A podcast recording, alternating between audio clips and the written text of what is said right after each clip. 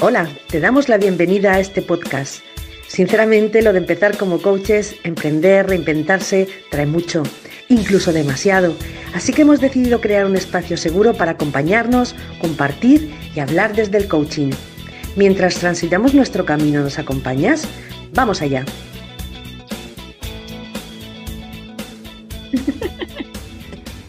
buenos días, chicas, buenos días. Buenos tanto, días. Tanto tiempo, tanto tiempo. Bienvenidas, Carmen González de Carmen Tu Coach, Lourdes de la red de Álmate, Jessica López de Habilidades Clave. Para mí es un placer estar aquí también hoy y vamos con nuestro episodio número 25 dedicado a el niño interior, la niña interior. No sé si hoy vamos a estar con esto de él, la todo el rato o ya decimos desde el principio que cuando decimos el niño interior nos referimos a él y a la, para no estar hablando tan largo, tan largo. Primero yo creo que podemos empezar diciendo como que es, ¿no? Pues, a ver, para mí el tema del niño o la niña interior, eh, un poco es como esa parte, incluso creo que en psicología también existe, ¿no? No solo en coaching, esa parte de niños que tenemos dentro, esa parte de infantil, eh, pero de esas experiencias que vivió esa niña, en mi caso, ¿no? Y cómo muchas veces esas experiencias marcan el resto de, muchas cosas en el resto de mi vida adulta, eh, bien sea eh, a nivel de relaciones o de cómo me veo a mí misma, que sería la autoimagen, o qué cosas valoro, qué cosas pienso, o qué miedos tengo, y muchas veces están relacionados con esas experiencias que vivimos desde niño.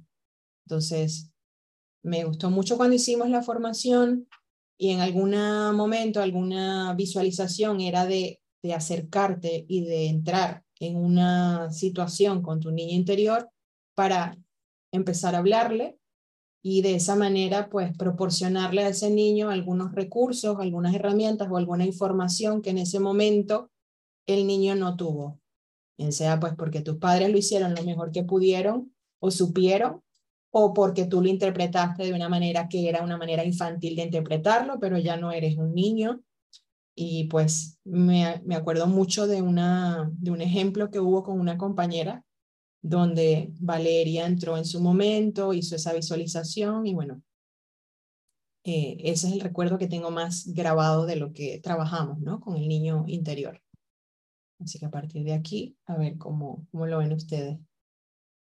Yo en mi caso también eh, lo asocio sobre todo con la parte de quizás las manifestaciones o señales de la presencia del niño interior en, en nuestra vida diaria y como tú decías, esas reacciones a veces yo en mi caso diría desproporcionadas ante ciertas situaciones o necesidades no cubiertas o patrones de comportamiento que se repiten.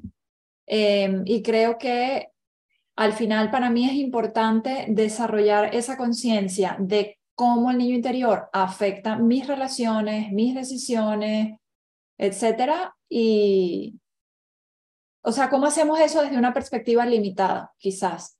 Y entonces entender mejor cómo eso influye en nuestra vida, pues para claramente en mi caso poderlo sanar. De hecho, es parte del trabajo que estoy haciendo con mi coach.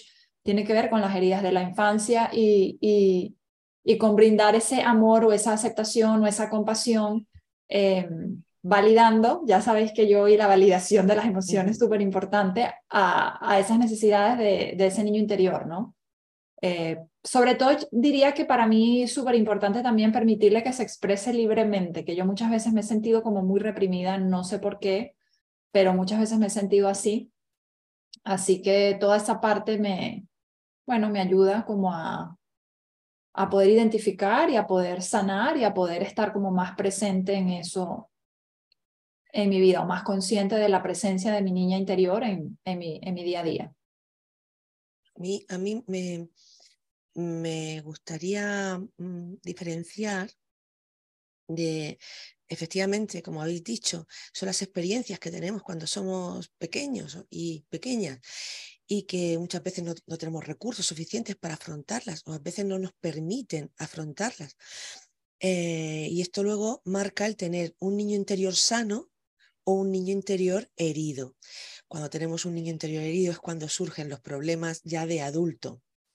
Eh, te afectan mm, de forma eh, como más, como más grande, como más fuerte, eh, porque eh, eh, aflora ese niño interior herido sin darnos cuenta de forma consciente que ya somos adultos y que sí que podemos y somos capaces de tener los recursos como para superar esas situaciones. Por eso, em, yo me acuerdo también en la formación que tuvimos que Valeria decía que obviamente todos los padres quieren que sus hijos y sus hijas sean niños y niñas felices.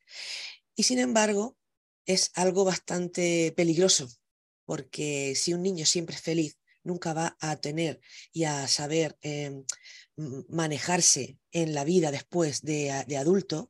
Y de pequeño, el permitirles el pequeño sufrimiento con sus pequeños problemas empiezan a surgir en el cole, con sus compañeros, con los profesores, eso va permitiendo que vayan viviendo y elaborando sus duelos, vayan generando sus pequeñas herramientas para resolver conflictos y poco a poco mm, van aumentando su autoestima, eh, esos recursos se van volviendo como automáticos y cuando eres adulto pues te permite situaciones más complejas el poder afrontarlas.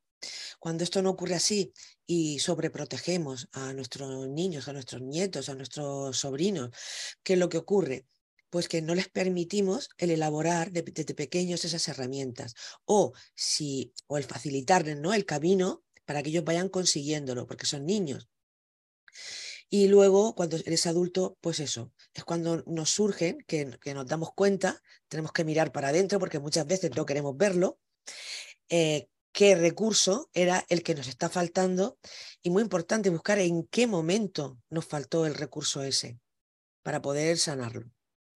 Que estaba pensando, que ahora que Mari Carmen dijo lo de el niño sano y el niño herido, yo es que sinceramente como madre creo que es muy difícil no herir nunca. O sea, eh, ¿cómo te digo? Yo puedo intentar, creo, hacerlo lo mejor posible y decir las mejores cosas, pero una parte de mis hijos sé que les va a tocar algo que no, que lo van a asociar con algo que no está bien y de adultos se lo van a tener que trabajar igualito. O sea, es que me parece muy, muy complicado, aún yo teniendo los recursos y la información que tengo, no hacerlo. Y creo que aún yo haciéndolo al 100% como madre, está la parte de ellos de cómo lo vivirán.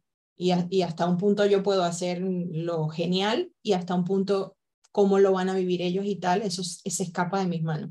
Creo que es muy difícil, es muy retador a nivel de madre. Pero al mismo tiempo digo, bueno, mira, lo intento con lo mejor que puedo y sé. Por ejemplo, concretamente, en mi caso, dos áreas em, muy, muy interesantes como madre, por ejemplo, es una parte, como dice Jessie, la validación emocional, pero ¿en qué sentido para mí cuando digo esto? Es en el sentido de que ellos sepan que está bien sentir cualquier emoción. Entonces, ahora estoy enfadado, ahora estoy triste, está bien. No intento esto que muchas veces veo de, adultos hoy en día. Venga, pero anímate, pero no es para tanto, pero no sé cuánto. No, estás ahora mismo enfadado, está enfadado. ¿Quieres llorar? Llora. ¿Estás eh, tal? Tal. O sea, como permitir dar el espacio para vivir esas emociones que normalmente llamamos negativas, las emociones incómodas, retadoras, que normalmente lo que veo a mi alrededor, repito, con adultos, es que enseguida eh, es incómodo. Entonces, venga, anímate, anímate, sonríe, tal. A mis hijos intento mucho conscientemente dejarles el espacio. Está bien, ahora estás así, perfecto, no pasa nada. ¿Estás enfadado conmigo? ¿Estás enfadado con tu hermana? Bien, vive el enfado, o sea, no pasa nada. Dar ese espacio para vivir esas emociones. Y el otro aspecto es que yo ya incluso se los hago como chistes a ellos, eh, que mi amor no es condicional, o sea, yo no te quiero si haces esto, no te quiero si sacas buenas notas, no te quiero si te portas bien, te quiero incondicionalmente de cualquier manera. Saques X notas o no, te portes mal o no, hagas tal cosa o no. Entonces muchas veces vemos estos programas, por ejemplo, Masterchef y La Voz y estos programas que echan en la tele, y siempre el mensaje a los niños y en general a las familias, a los, a los hijos, es estoy muy orgullosa de ti, estoy, muy, está, estoy orgullosa, ¿no? Esa frase. Y yo siempre les hago el chiste a mis hijos y les digo, mira, yo estoy orgullosa de ustedes porque nacieron. El hecho de que existan es orgullo, no va mi orgullo de lo que hagan o dejen de hacer. Y este tipo de cosas, ¿no? Y, eh, y, y, recientemente he intentado también experimentar, que eso me cuesta un poquito más, cuando mis hijos están enfadados conmigo y yo con ellos, tocarnos, como que no relacionar el enfado con que eh, hay un rechazo físico de que vete de aquí en este momento, sino al contrario, no, te sigo queriendo y te sigo amando y tenemos ese contacto físico, pero estamos enfadados los dos, ¿vale? Entonces, en esos dos aspectos, pues no sé por qué llegué hasta aquí, pero eh, básicamente eso es lo que quería decir. Bueno, pues yo más o menos lo habéis dicho, pero bueno, voy a poner una imagen que, de lo que tengo en casa para que se vea así en plan gráfico. Para mí el, niño interior está relacionado con... No tengo fotos ¿eh? en, en la casa, pero sí tengo en el salón dos pequeñitas, que es una foto de mi marido, que no sé qué edad tendrá ahí, pero ambos tenemos una foto de los dos juntos. Bueno, juntos me refiero que están juntas las fotos, no que estén, porque no nos conocíamos, evidentemente, no sé, serán seis años. Y uno, eh, pues eso, eh, uno es él y otro soy yo. Entonces, para mí es el, precisamente eso, ¿no? En esta casa no vivimos dos, vivimos cuatro. Y cada vez que, dialogamos estamos cuatro. Eh, están supuestamente los adultos con ese viaje que han hecho, pero siempre estamos hablando a nuestros niños. Esos niños que para mí directamente están totalmente relacionados, lo que yo relaciono al niño interior es con lo que ya habéis mencionado, que son las heridas de infancia. Para mí, como habéis comentado, yo creo que inevitables, porque yo creo que la vida tiene cosas agradables y desagradables. Entonces te dicen, no, el apego es seguro, y entonces parece que toda la responsabilidad está en los padres. A ver, yo puedo, eh, mi padre puede hacer todo lo posible para que yo tenga un apego seguro y salir de rana, porque yo ya tengo con mis cosas, ¿no? Que no es solo lo que eh, hay fuera, es también la interpretación que yo hago desde miles de variables que, que a saber quién controla. Entonces, bueno, esa es mi opinión. Entonces, yo lo que creo es que si vamos con el hecho directamente de todos tenemos alguna herida y si, por ejemplo, a mí me ves o nos vemos todas ahora mismo y nos visualizamos como que tenemos un montón de tiritas, ¿no? Yo tengo un montón de tiritas y Sandra me habla y me pone la mano en una de las tiritas. Pues, pues yo, au, au, me está tocando en mi, en mi heridita. Y siempre yo creo que es así. Lo único que, el único viaje es, como decía Mari Carmen, pues bueno, vale, o bueno, lo ha comentado también Jessie, yo creo que todas lo habéis dicho. Si yo soy consciente de mis heridas, tengo una relación totalmente diferente con los demás. Incluso si las trabajo, puede ser que la tirita pues ya no la necesite y se quede una pequeña cicatriz que bueno, que se vaya curando.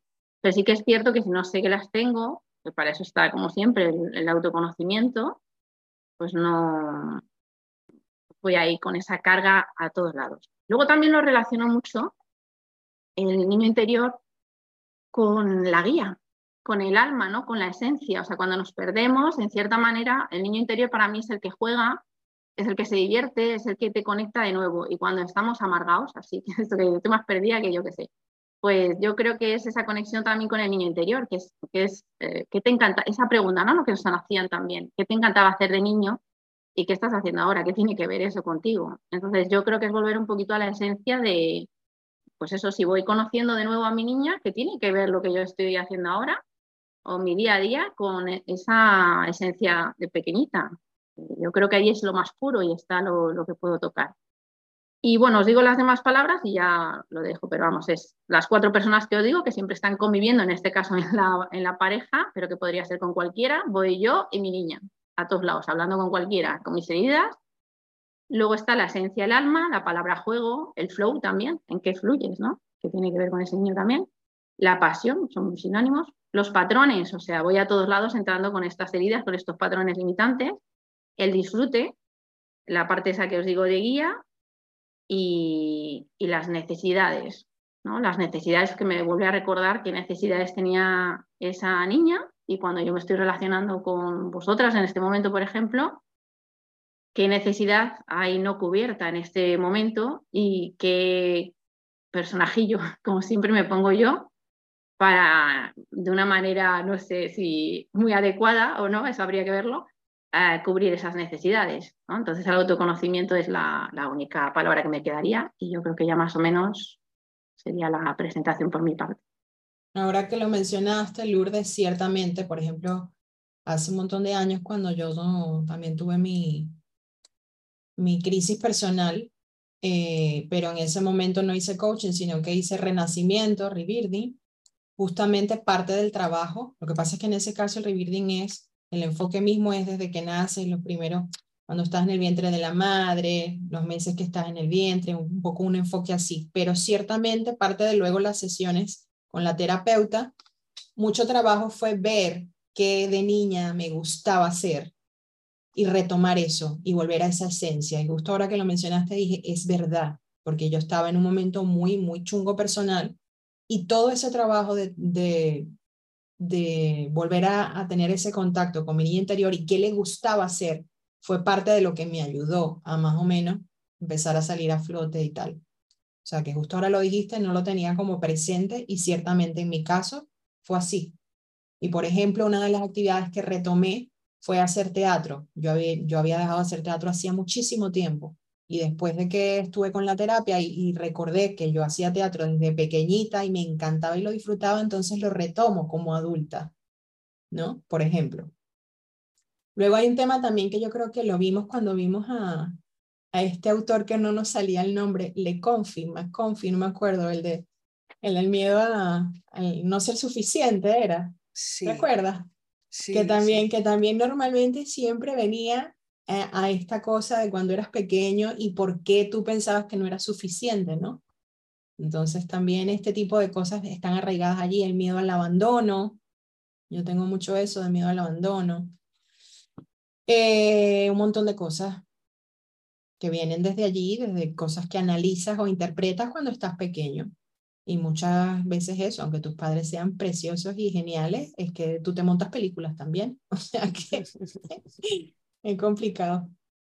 Sí, muchas veces, eh, como tú estás diciendo, tú utilizas, eh, Sandra, en tu caso, lo que has comentado con tus hijos, tus mejores recursos en, en validación emocional, en, dejarles claro que los quieres cuando estás enfadado y cuando no, por ser ellos, por, haber nacido, por ser ellos, no por nada más.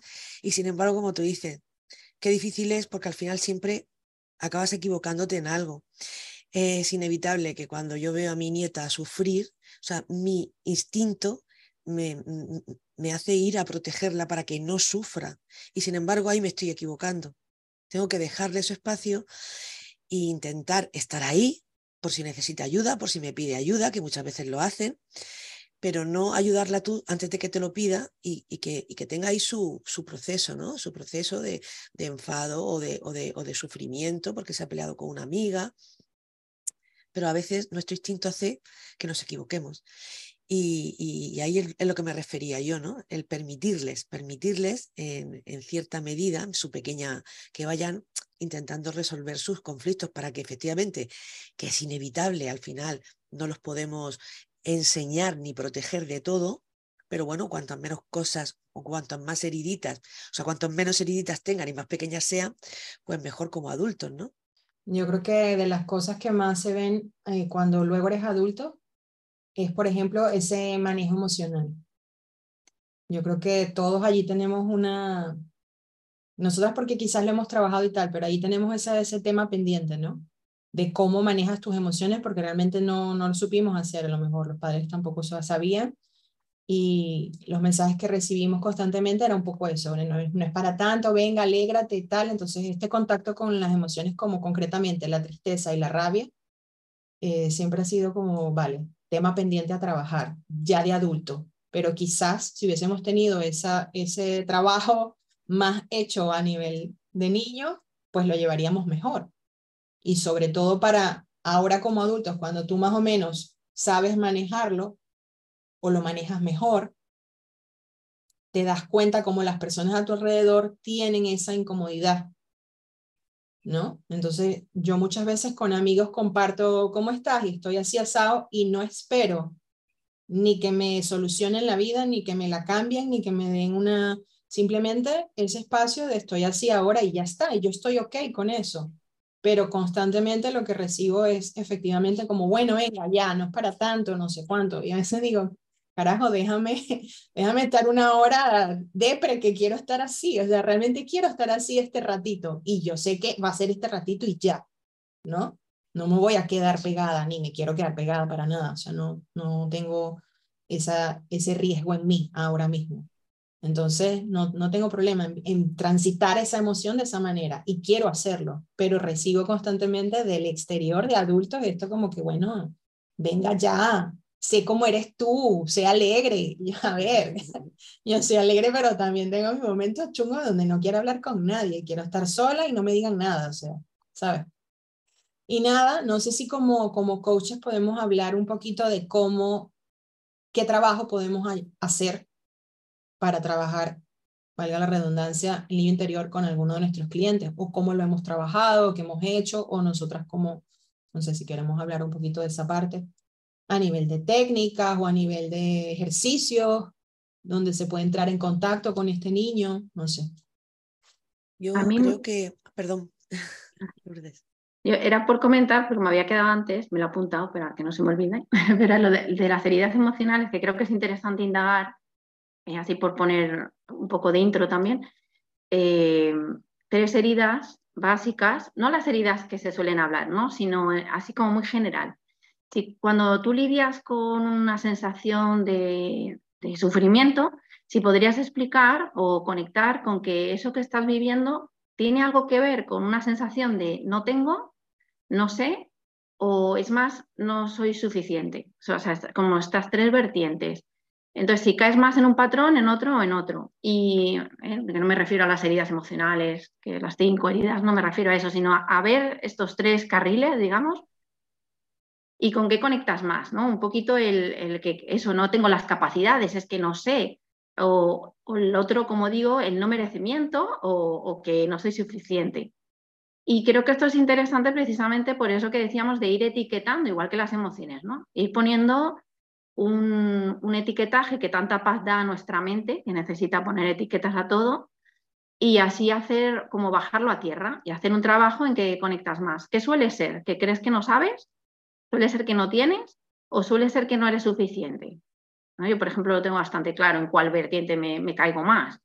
Y entonces eh, ahí ya puedes empezar por algo. Es que qué te hace pensar eso y trabajar un poquito las, creencias y, y cómo, cómo podríamos trabajar con eso. Por eso lo digo como has dicho tú, Sandra, lo de empezar por, por algo, creo que esto ya es un comienzo. Claro, yo iba a decir que me encanta que hayas, hayas avanzado esto porque iba a decir que el primer reto fundamental es eh, saber qué herida es y luego, un paso más allá, en qué momento se, se produjo. Esto es el primer reto para, para poder empezar a sanar eh, el descubrimiento, porque a veces es que está tan, tan profundo que ni siquiera sabemos en el momento. Entonces, eh, el niño interior, el concepto nace en la terapia gestalt y entonces, pues eh, el, momento es ir paso a paso, descubriendo, ir retrocediendo en, tu vida hasta encontrar el punto donde se produjo esa herida, que ese es el primer reto y desafío de esta sanación. Para eso recuerdo también, como tú has mencionado, Sandra, aquel, aquel ejercicio que hizo Valeria con nuestra compañera, donde fue impresionante. Normalmente suele ser doloroso, normalmente suele ser algo doloroso porque, claro, en ese momento eh, tu mundo de, niño o de niña te sientes absolutamente indefenso. Y, y recuerdo a nuestra compañera pues sentirse mal, llorar, porque, porque estaba sintiendo cosas que luego, pues como adulto, te permiten verlo de, otro, de otro punto de vista y otra perspectiva.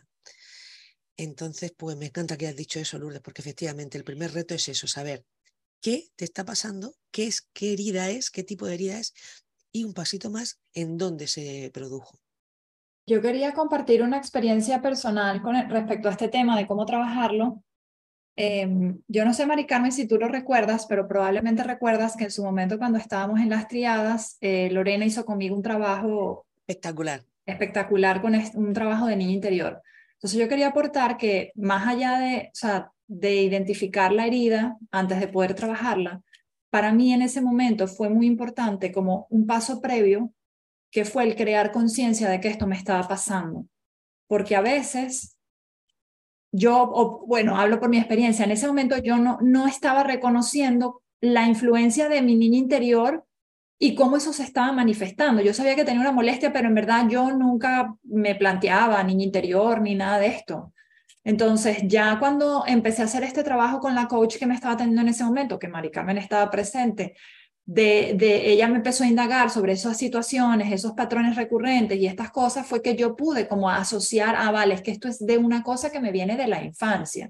Y también en ese momento, ya esto desde el punto de vista de un coach o de una persona trabajando con un cliente sobre este tema, fue muy importante que ella creó un espacio de escucha activa y de empatía donde para mí se sentía seguro y sin juicio poder hablar de este tema, porque no es fácil. O sea, a mí me costó mucho hacer ese trabajo de la niña interior. Bueno, Mari, Carmen lo presenció. Yo creo que hasta lloré en esa sesión, o sea, fue una cosa mm, brutal, intensa, muy transformadora, me ayudó mucho, pero sí que no fue algo que yo inmediatamente podía identificar, ah, esto es de mi niña interior. No, o sea, primero tuve que, o sea, alguien tuvo que crearme esa conciencia de que esto me estaba pasando y de que estaba asociado a la niña interior. Y luego fue que pudimos hacer ese trabajo de, vale, vamos a identificarla, cuál es esa herida emocional, vamos a hacer el trabajo de reconexión con el niño interior, que eso también me parece que es importante, porque en algún momento yo me desconecté de mí misma. Y entonces, claro, no sabes, sabes que tienes una molestia, pero no sabes qué te pasa. Y en este caso, la herramienta que, que la coach que me trabajó utilizó fue la visualización. Ella hizo una visualización guiada, muy potente, donde me fue paso a paso llevando por todos los estadios. Hubo muchos momentos, Mari Carmen lo recordará, donde yo decía, no sé, no sé, no sé. O sea, es un trabajo bastante intenso, pero bueno, muy potente, es muy sanador, muy liberador y también yo creo que, bueno, es importante que la persona que se está trabajando de verdad se entregue al proceso porque tenemos mucha resistencia de hacer estos trabajos porque no estamos acostumbrados, es algo un poco extraño, ¿no? Pero si te dejas guiar, te confías en el terapeuta o en el coach en este caso, te dejas guiar, pues puede ser un trabajo bastante nutritivo y a mí por lo menos me ayudó como a integrar mi interior, como a hacer las paces, ¿no? Con mi niño interior y, y mi yo adulto presente. Yo desde luego recuerdo esa sesión y siempre estaré eternamente agradecida a ti por la generosidad que tuviste al, abrirte y permitir que yo fuera una mera espectadora de aquello que estaba ocurriendo. Y Lorena, Lorena Cardona por su, por su profesionalidad, sabiduría, sensibilidad. Aquello fue mágico. Yo creo que es la sesión más bonita que yo he presenciado en mi vida. Y, y tú, claro, tú no eras consciente de todo lo que estaba ocurriendo, pero yo sí, porque yo era eh, eso, una mera espectadora, ¿no? Em, a nuestros oyentes les, les, explicaremos que cuando hicimos el curso eh, éramos tres compañeras y que una era como estaba fuera observando para luego valorar a, la que ejercía de coach y una generosamente se ofrecía a ser pues el, el, el, el cliente, ¿no? Bien, entonces tengo que decirte que es que yo te veía como una niña, es que llegaste a adoptar la posición de una niña, es que era súper fuerte. Al principio, efectivamente, eh, mm, tu forma de, hablar, de tal, era como, ¿cómo te diría yo? Como de incredulidad o de, ¿sabes? Y poco a poco ella te fue trabajando, trabajando. Y luego recuerdo el momento más bonito fue cuando tú te abrazabas a, a ti misma, ¿no? Y ella simplemente te pedía que date cariño, mm, permítete, mm, abrázate. Fue súper bonito. Y, la verdad es que, mm, pues me alegro que lo hayas comentado, porque a mí me marcó, ¿eh? O sea, yo ahí es cuando dije, ¡buas! O sea, el coaching es una pasada, o sea, una pasada. Claro, es que hay, yo creo que hubo un desbloqueo importante y, tú has mencionado algo que, que, a mí me ha pasado con frecuencia cada vez, cada vez que he recurrido a explorar algún tipo de terapia alternativa cosa, digamos, diferente a, las cosas más tradicionales que estamos habituados, que es la incredulidad, porque es verdad, muchas veces yo he llegado, cuando empecé con el renacimiento también, yo llegué desde un lugar de incredulidad, de desesperación a la vez, es como ese punto de me estoy tan mal que estoy dispuesta a probar lo que sea, porque ya es como ya no hallo más cómo ayudarme a mí misma, pero sí que es verdad que muchas veces, como te digo, o sea, incredulidad, resistencia, estas cosas que es como, mm, bueno, como que no terminas de creer que te puede servir o que te puede ayudar, pero que cuando de verdad dices, bueno, venga, me abro al proceso con todas mis resistencias, lo hago con todo y mi miedo, etcétera, de verdad entregada, claro, ¿no? Y, de verdad confiando en que al final te pones en manos de, la, de, de las personas que te están guiando, pues sí que puedes ver resultados muy, muy potentes, como bueno, en este caso creo que de hecho esa sesión quedó grabada. Eh, no sé en dónde está, no quedó grabada al final. No, esa sesión no, porque como era en nuestras, como si dijéramos, prácticas, eh, por respeto, al, al, al coachee, al cliente, en este caso el que hacía de cliente, nunca grabamos esto. Mm. Y entonces luego le, preguntamos a Lorena y alguna posterior creo que sí que llegó a grabarse. Creo, que a partir de ahí fue que empezamos a grabar. Sí, exacto. Pero de todas formas, lo que sí voy a buscar, Jessy, que puede que a ti te sea de ayuda o te recuerde aquello, yo en aquel momento casi que transcribí o sea, escribiendo con garabatos y tal, lo que fue la sesión, y quizá puede ser interesante, eh, lo, lo, lo, buscaremos, aunque aunque sea ahí con garabatos, es posible que te sirva para recordar aquello un Yo recuerdo que, no sé si fuiste tú o Lorena, pero que me mencionaron luego en el feedback cómo mi lenguaje corporal iba cambiando según ella me iba llevando eh, por la visualización. Que eso es como tú dices, es algo que tú cuando estás metido en el ejercicio yo no me estoy dando cuenta de, pero claro, ustedes lo están observando desde fuera. Entonces es muy interesante ver cómo también esa parte nos aporta información. Que lo hemos comentado en otras sesiones, que muchas veces nos centramos mucho en lo que el cliente te cuenta, pero que también como coaches tenemos que fijarnos en lo que el cliente no nos está contando, ¿no? Justamente ahí es donde podemos también obtener más información. me acabáis de recordar la suerte que tengo y es que eh, tengo mis, mis propios experimentos diarios en algo tan sencillo con, con, el yoga, ¿no? Porque cuando terminamos, sabéis que en la parte de, yoga al final se hace una relajación, ¿no? Entonces, eh, pues en esa relajación yo hago lo que me da la gana, lógicamente. Entonces, hay gente que, os puedo decir, hay gente que se viene a dormir, o sea, tal cual, es que están predispuestos a dormir, si oyen los ronquidos y estupendamente, me parece genial, pues mira, si es su lugar de dormir, pues vale. Y luego, por otro lado, eh, tengo las personas que yo creo que eh, unos días, otros están más receptivos y según lo que haya destinado la sesión, porque todas las sesiones tienen un objetivo, un trabajo, pues está orientada. Y uno de ellos es las meditaciones en relación al niño interior, que se hace también. Eh, lo cual me sirve tanto para coaching como para estas clases. Eh, lo que quiero decir es que mm, me hizo, bueno, hay veces que ya os digo, hay gente que ronca y, tienes ese tipo de público, está muy bien, es lo que necesitan. Y por el otro lado, pues alguna persona que ha hecho esto y te viene y cómo le ha tocado. Y fíjate que no hay coaching, estoy hablando de una meditación guiada y ya está, no, no estoy parándome a hacer lo que interven, porque no es lo mismo, o sea, yo lanzo ahí la meditación y ya está, luego no recojo nada, ¿no? Más que el feedback que me quiera dar la persona si se quiere acercar a decirme algo. Y como después, pues eh, de alguna sesión que yo digo, madre mía, aquí las consecuencias de esto, no sé yo, porque luego te vienen a lo mejor, después de alguna meditación, pues eh, cosas que han cambiado, que me han comentado a lo mejor, mira, pues eh, a raíz de la sesión que hicimos tal, que tú hiciste una meditación, que tal, no sé qué, pues he cogido y he anulado todas mis citas de no sé qué porque estoy de sobrecarga de trabajo y me doy cuenta que no disfruto y no sé qué, eh, y eso no, no, es lo que quiero yo, no es lo que quiere mi niño interior o mi niña interior, ¿no? Cosas de esas, ¿no? De, Luego, eh, otras personas, pues eso, comportamientos que te decían y que dices, madre mía, fíjate, esta persona sí que le, le tocó, ¿no? Esta... Y ya os digo que no es con coaching, es simplemente lo que es la meditación, el ejercicio y ya está. Entonces me parece súper interesante. Y también, como habéis comentado eso, no sé si lo habéis hecho vosotras la propia meditación, yo creo que ya lo he comentado alguna vez, pues que a mí me parece muy curioso porque me, pasa, me sigue pasando. Eh, cuando yo hago la meditación del niño interior, mmm, normalmente se acoge a tu niña interior, ¿no? Y tu niña interior, tú vas y acabas mmm, estableciendo una nueva relación con tu niña interior donde la, le das lo que quizás necesita, pues quizás ese cariño y tal. Y es que a mí me ocurre al revés. Mi niña interior es la que siempre me coge y me dice, tú tranquila, venga, ven por aquí, tal. Y, o sea, es que no me ocurre lo mismo, te hacen la meditación, tal. Y digo, ¿será posible que...? Y claro, eh, ayer dije, mira, ya que tenemos la sesión, voy a volver a hacerlo, a ver si esto cambia. Y de primeras, pues bien, conseguí que cambiara un poquito y era como yo, adulta, que acogía a la niña, a la niña le encantaba que la abrazara, muy bien, muy bien, estupendo. Y cuando llega el momento, que en esa meditación en concreto le pues, te enseña tu su habitación, ¿no? Es como una estancia donde aparecen las cosas que le gustan a esa niña interior. Vale, y está ahí emocionada haciendo sus cosas. Y entonces en ese momento le preguntas si quiere irse contigo o se quiere quedar ahí. Pues mi niña interior es como, tú tranquila, tú vete. Tú no sé, y yo digo, está super power, me tiene, sabes que soy yo la que necesita a la niña interior, no la niña interior.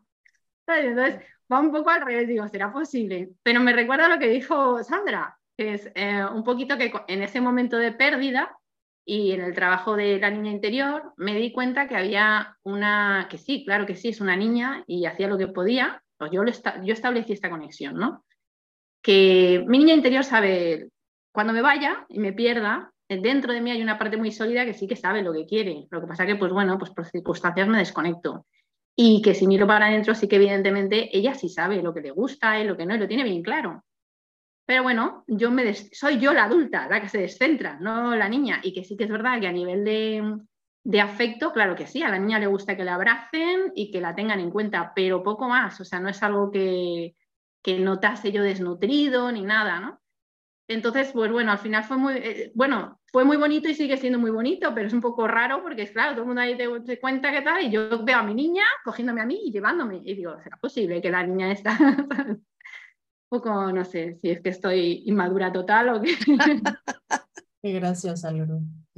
Bueno, por, por, agregar también otra, digamos, así que han mencionado las visualizaciones y tal, a mí también mm, en algún momento hice algo de escribir, algo de alguna cartita, alguna cosa de, escritura, que también puede ser otro ejercicio que ayuda, ya al escribir para, para muchas otras cosas sin duda, pero en el caso del niño interior también, ¿no? La típica cartita que le escribes o que te escribe el niño a ti, bueno, así también, como otra, otra técnica.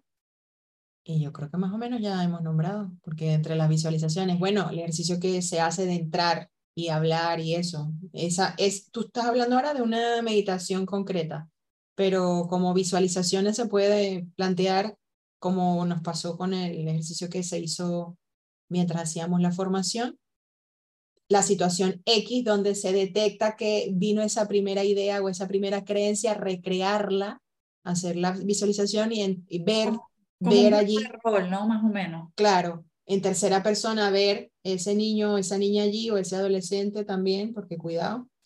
Y luego entrar ya como adulto, entonces mantener ese diálogo o esa conversación o darle esos recursos o esos otros puntos de vista un poco hacer esa recreación de ese momento para que entonces ya haya más, mm, más puntos de vista, más perspectivas por los cuales enfocar esa situación y no solamente la que te originó que tú a partir de allí creyeras o sintieras tal cosa, ¿no? A mí también me gustaría añadir una, como os comentaba, que para mí tiene mucho sentido que sea con la esencia. Un otro ejercicio puede ser a nivel creativo.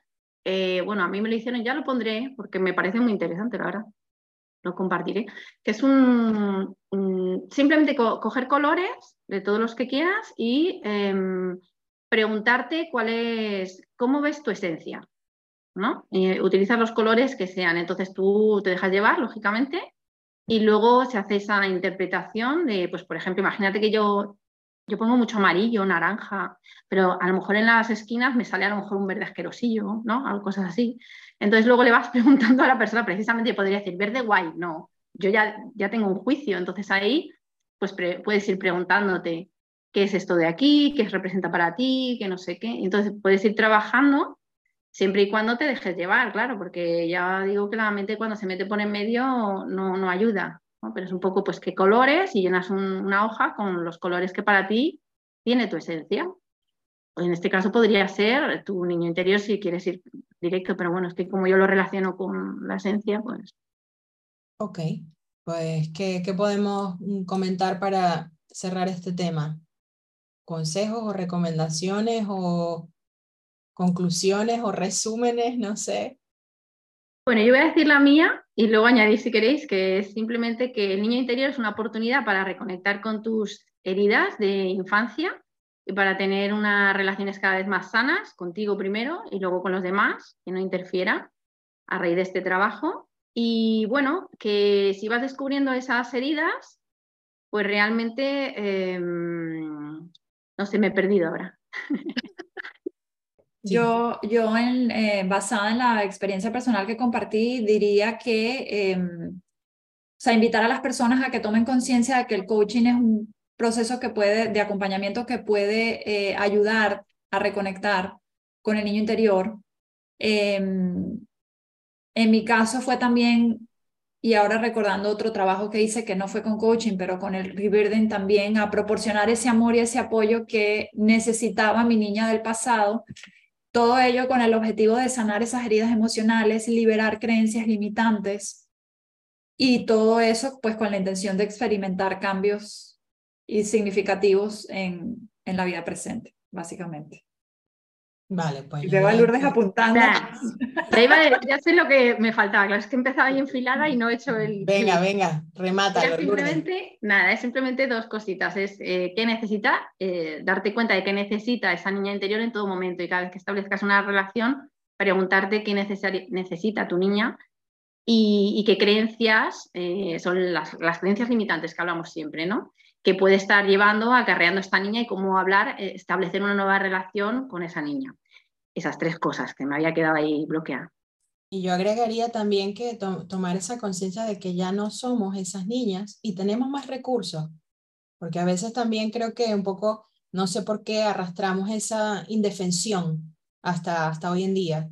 Y si fuimos en un momento indefensas por nuestra niñez, ya no, tenemos más recursos. Entonces es ser conscientes también de eso y si tenemos que entrar a decírselo a la niña, decírselo, pero sobre todo partir desde que somos personas con recursos, no desde una indefensión, hoy en día como adultos, me refiero. Eso también a mí, a mí me alivia cuando, cuando me lo recuerdo, porque a veces me doy cuenta como que caigo en estados de pánico y tal, como si es que no tengo recursos para, y no, sí los tengo, solamente que, bueno, tengo que, que relajarme, ¿no? para verlos. pues eso. Me gustaría, es que voy retomando cosas, la autocompasión, fundamental, que al final es lo del mindfulness, pero es que lo digo porque eh, he retomado con eso que decía Jessie, que creo que es una de las grandes trabas cuando hacemos este tipo de trabajo, mmm, el, no creer, ¿no? El, que cuando yo, por ejemplo, que soy muy mental, que lo que más me ha costado es abrirme a, mira, pruébalo, tú pruébalo.